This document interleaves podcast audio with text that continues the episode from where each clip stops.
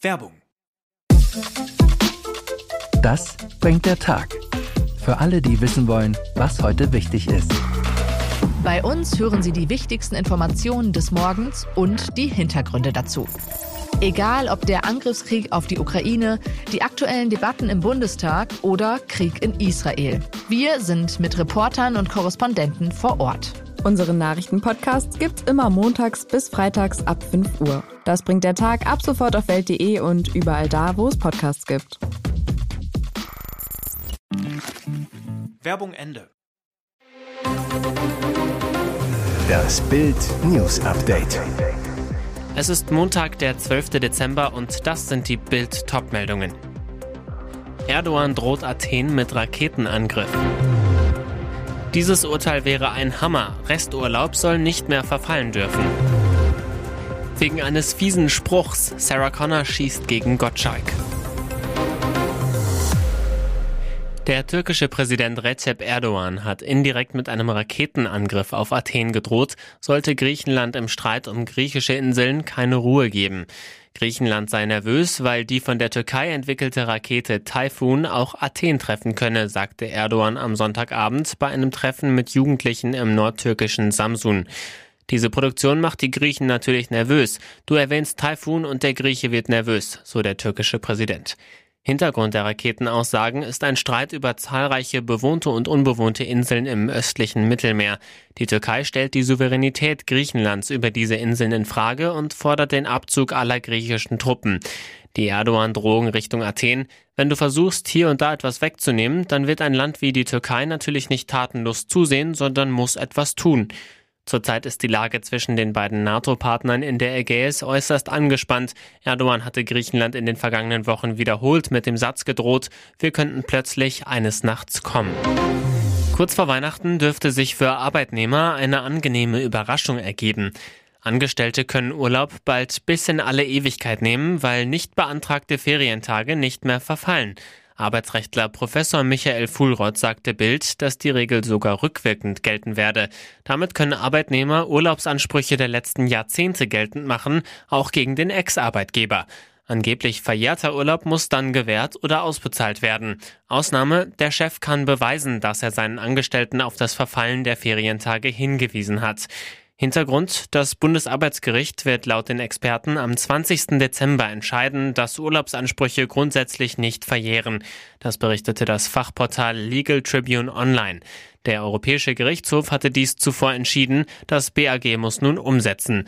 Der EuGH betont seit jeher, dass der Anspruch auf Erholungsurlaub als wesentlicher Grundsatz des Sozialrechts der Union zwingenden Charakter genieße. Einschränkungen daran sind grundsätzlich unzulässig. Die deutschen Regelungen zur Verjährung sind unionsrechtswidrig, denn ein Arbeitgeber, der seine Hinweispflichten verletzt, dürfe nicht noch mit der Verjährung belohnt werden. Wo waren Ihre Manieren, Herr Gottschalk? Erkältungseklar beim Jahresrückblick, Menschenbilder, Emotionen. Sonntagabend standen Thomas Gottschalk und Ex-Politiker Karl Theodor Guttenberg zum ersten Mal gemeinsam für das RTL-Format vor der Kamera. Die Moderatoren ließen das Jahr 2022 Revue passieren, hatten dafür Gäste aus Politik, Profisport und Film eingeladen. Auch Lottogewinner Chico berichtete von seinem turbulenten Jahr als Neumillionär, präsentierte stolz seinen silberfarbenen Ferrari im Studio. Stargast des Abends sollte Sarah Connor sein, doch die Sängerin sagte kurzfristig ab. Connor ist krank, ließ sich deshalb kurz per Telefon zuschalten. Als Routinier Gottschalk sie nach ihrer Krankheit fragte, antwortete Connor verschnupft, es ist auf jeden Fall eine krasse Erkältung, es war aber eigentlich zu erwarten, weil um mich herum alle reihenweise umgefallen sind. Weiter, es tut mir leid, dass ich nicht da sein kann, ich wäre sehr, sehr gerne gekommen. Sie glaubt sich den Infekt bei ihren Kindern eingefangen zu haben.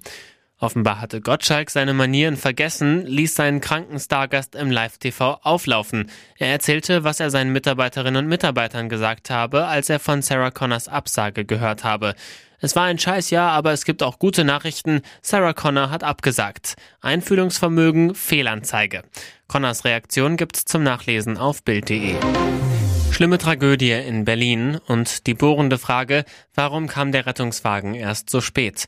Am Samstagabend gegen 18.40 Uhr gerieten Josie L. und ihre Freundin unter einen Doppeldeckerbus, der gerade losgefahren war. Der Fahrer konnte nicht mehr bremsen.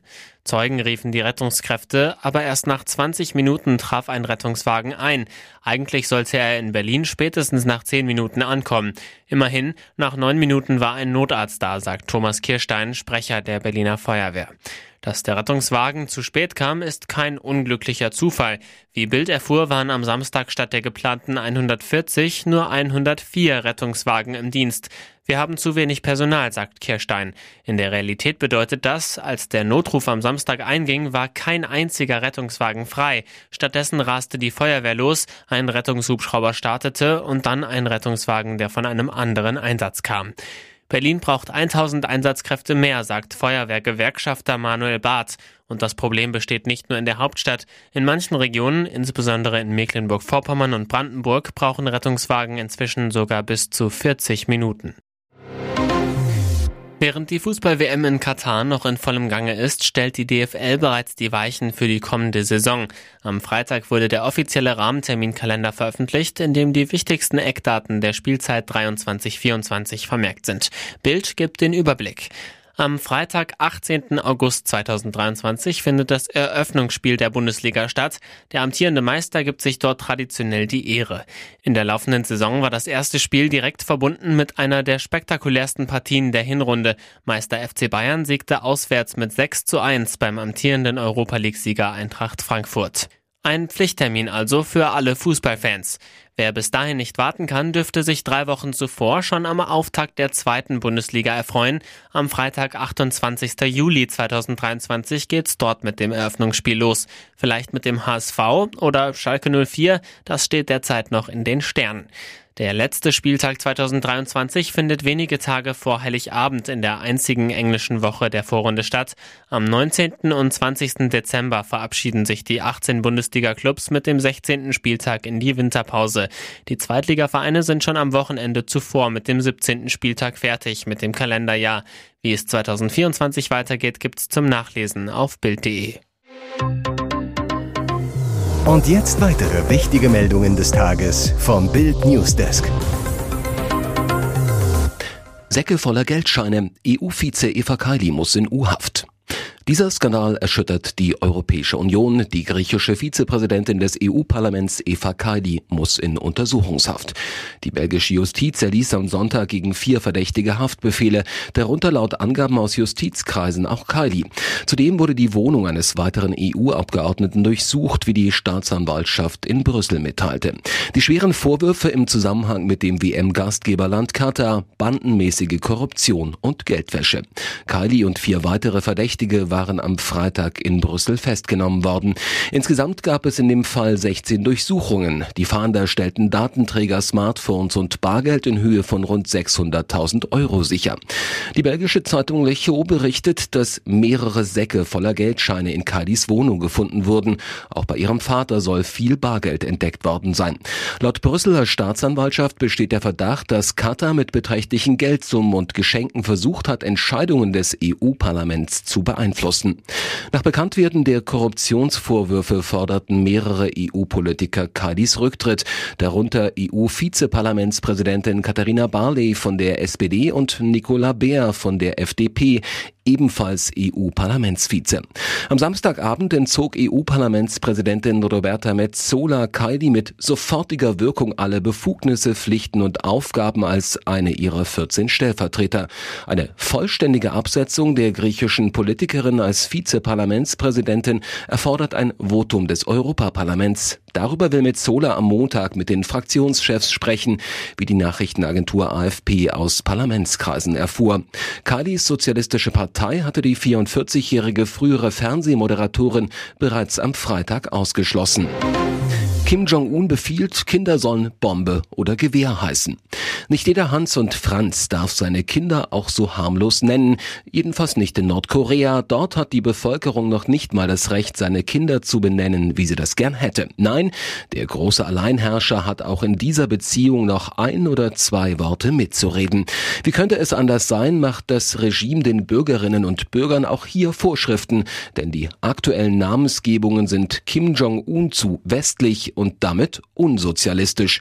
Die Menschen nennen ihren Nachwuchs gern Ari, Geliebte, Sora, Muschel oder Sumi, Superschönheit. Das sei zu freundlich und unpatriotisch, berichtet Radio Free Asia. Kim Jong-un will Namen wie Pok-il, Bombe, Chong-il, Gewehr, Bieliol-ji, Meteor oder auch Chung-sim, Loyalität. Bis zum Ende des Jahres haben die Leute Zeit, sich und ihren Namen eine politische Bedeutung hinzuzufügen, um revolutionäre Standards zu erfüllen. Dass das auch wirklich durchgeführt wird, darauf achten die Nachbarschaftskomitees, die nichts anderes als Denunziantenvereinigungen sind. Viele Eltern zeigen eine starke Widerwilligkeit dazu, sagt eine Quelle und machen heimlich dazu bittere Sprüche, ob sie ihre Kinder auch nach der gerade stattfindenden Ära des Hungers und der Unterdrückung benennen dürfen. Überraschend deutliche Worte. Holland-Presse rechnet mit Van Gaal ab. Nach der Pleite gibt's die Medienschelte. Bei der Weltmeisterschaft in Katar flog Holland im Viertelfinale gegen Argentinien raus. Oranje verlor nach Elfmeterschießen mit 5 zu 6. Mit dem Argentinien aus endete auch die dritte Amtszeit von Louis van Gaal als Bondscoach. Der Ex-Bayern-Trainer hatte nach der Niederlage bekannt gegeben, dass er seinen Vertrag als Nationaltrainer zum Jahresende auslaufen lassen wird. Van Gaal, ich werde als Nationaltrainer nicht weitermachen. Das war mein letztes Spiel in meiner dritten Amtszeit. Als Nachfolger steht bereits Ronald Kuhmann fest. Hollands Medien gehen mit dem scheidenden Nationalcoach alles andere als zimperlich um. Im Gegenteil. Das Magazin Football International rechnet mit Van Gaal nach dem Ausscheiden eiskalt ab. Die Zeitschrift Van Gaal wollte so sehr Weltmeister werden, dass er dafür die Kernwerte des niederländischen Fußballs, des offensiven, abenteuerlichen und kreativen Spiels verschacherte. Unter ihm hat Oranje vielleicht kein Spiel verloren, dafür aber sein Image. Beim Turnier in Katar hatten sich die Holländer unter Van Gaal vor allem durch eine defensive Spielweise ausgezeichnet. Statt des offensiven 4-3-3, mit dem Rinus Michels einst die holländische Fußball-DNA prägte, setzt Van Gaal auf eine Fünferkette. Die Van Gaal-Kritik von Football International kommt wenig überraschend. Die Zeitschrift war eine der Medien, die von Van Gaal boykottiert wurden.